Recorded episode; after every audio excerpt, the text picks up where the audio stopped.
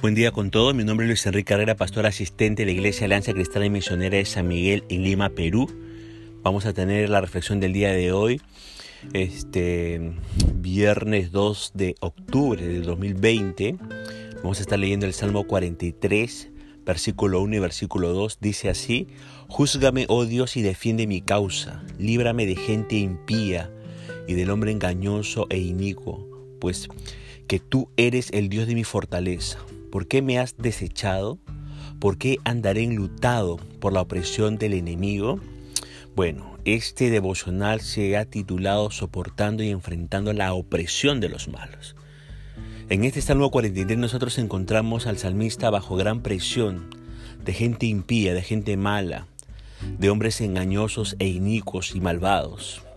En estas condiciones el salmista eleva a Dios una plegaria que contiene varios elementos que nos ayudarán grandemente a que nosotros también podamos soportar y enfrentar la opresión de gente impía y de hombres engañosos e inicuos, o enfrentar una oposición de gente que está en contra de Dios. Y lo que primero encontramos es algo típico en muchos de los salmos que tienen que ver con esta problemática. Me refiero a poner el asunto en las manos de Dios. Cuando estamos bajo la presión del enemigo, la tendencia humana es siempre a, contraatacar en una búsqueda de venganza propia o si no, defendernos para recomponer nuestra imagen que seguramente ha sido menoscabada. Pero aquí, tenemos, pero aquí tenemos al salmista no buscando la manera de vengarse, ni luchando por componer su imagen, sino poniendo el asunto en las manos de Dios. En los dos primeros versículos, el salmista abre su corazón a Dios para mostrar su inocencia. Pide que Dios sea su juez Dios no solo mira las acciones, sino las motivaciones que impulsan las acciones. Y el salmista era inocente lo que sus enemigos le acusaban. También el salmista pide que Dios sea su abogado para defender su causa. Con un juez como Dios y un abogado como Dios, ¿quién va a perder un caso? Siempre y cuando el acusado sea inocente, por supuesto. Por eso es que el salmista está pidiendo a Dios que le libre de la gente impía, de la gente mala y del hombre engañoso e inicuo malvado. En el versículo 2 podemos ver una lucha entre la fe del salmista y la experiencia del salmista. La fe del salmista le decía que había depositado la confianza en Dios. El Señor era el Dios de su fortaleza. Sin embargo, la realidad era que se sentía como rechazado por Dios. Por eso es que andaba como enlutado a causa de la opresión del enemigo. De esto podemos aprender que el hecho de poner nuestra confianza en Dios no es garantía de que nunca vamos a atravesar por momentos difíciles. Lo que Dios ha prometido no es librarnos de los momentos difíciles. Lo que sí ha prometido Dios es acompañarnos en los momentos difíciles para que se fortalezca nuestra fe. Recuerde por favor que la fe verdadera se alimenta de las pruebas. No se olvide, la fe genuina y verdadera se alimenta de las pruebas. De modo que, amigo y amiga, y usted que me escucha, si usted ha depositado su fe en Dios y a pesar de eso está atravesando por el tempestuoso mar de la aflicción, no piense que todo ha terminado y que Dios le ha fallado. Aun si se siente como si Dios le ha abandonado, no se desanime. Dios no abandona a los que son suyos. Acepte este hecho por fe y se ahorrará un montón de dolores de cabeza. Ahora, después de poner el asunto en la mano de Dios, el salmista busca la dirección de Dios para salir del problema. Fíjese lo que dice el, el, verso 3 y 5 de este Salmo 43. Envía tu luz y tu verdad, estas me guiarán, me conducirán a tu santo monte y a tus moradas. Entraré al altar de Dios, al Dios de mi alegría y de mi gozo, y te alabaré con arpa, oh Dios, Dios mío. El salmista reconoce que en sí mismo no existe la capacidad para poder salir del problema.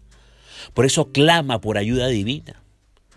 En nuestro obstinado corazón, déjeme decirle, muchas veces nos sentimos tan seguros de nosotros mismos que pensamos que no necesitamos de nada, que no necesitamos ni de nadie para resolver nuestros problemas. Mientras pensemos así, estaremos impidiendo que Dios venga en nuestra ayuda. Recuerde que las posibilidades de Dios comienzan donde terminan las posibilidades de nosotros las personas. Para que Dios intervenga en su ayuda, déjeme decirle, es necesario que usted reconozca su incapacidad de resolver el problema por usted mismo. Y eso atenta directamente contra nuestro orgullo. Porque nuestro orgullo nos lleva a nosotros a creer que, lo, que podemos salir del problema independientemente de la persona de Dios. Y el salmista llegó a este punto y en su angustia clamó a Dios diciendo, envía tu luz y tu verdad, esta me guiarán, me conducirán a tu santo monte y a tus moradas. Lo que el salmista está pidiendo a Dios son dos cosas, la luz de Dios y la verdad de Dios. Y las dos cosas son indispensables para poder salir de los problemas. La luz de Dios es la palabra de Dios. Porque el Salmo 119, verso 105 dice, lámpara, la lámpara tiene luz, lámpara es a mis pies tu palabra y lumbrera mi camino. Sin la intervención directa de la palabra de Dios, no podemos hallar el camino de salida al problema. De aquí la importancia de buscar el consejo de Dios en su palabra antes de tomar cualquier tipo de decisiones. Pero también necesitamos de la verdad de Dios. Y la verdad de Dios es también la palabra de Dios.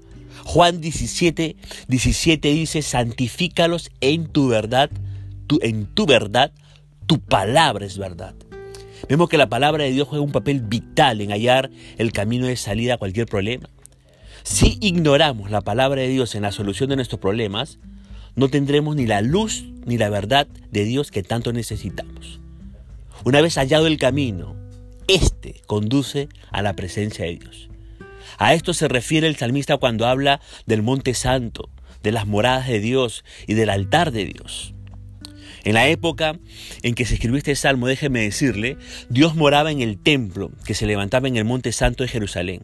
Allí, en el templo, Dios se encontraba con el pecador que expiaba sobre un altar sus pecados.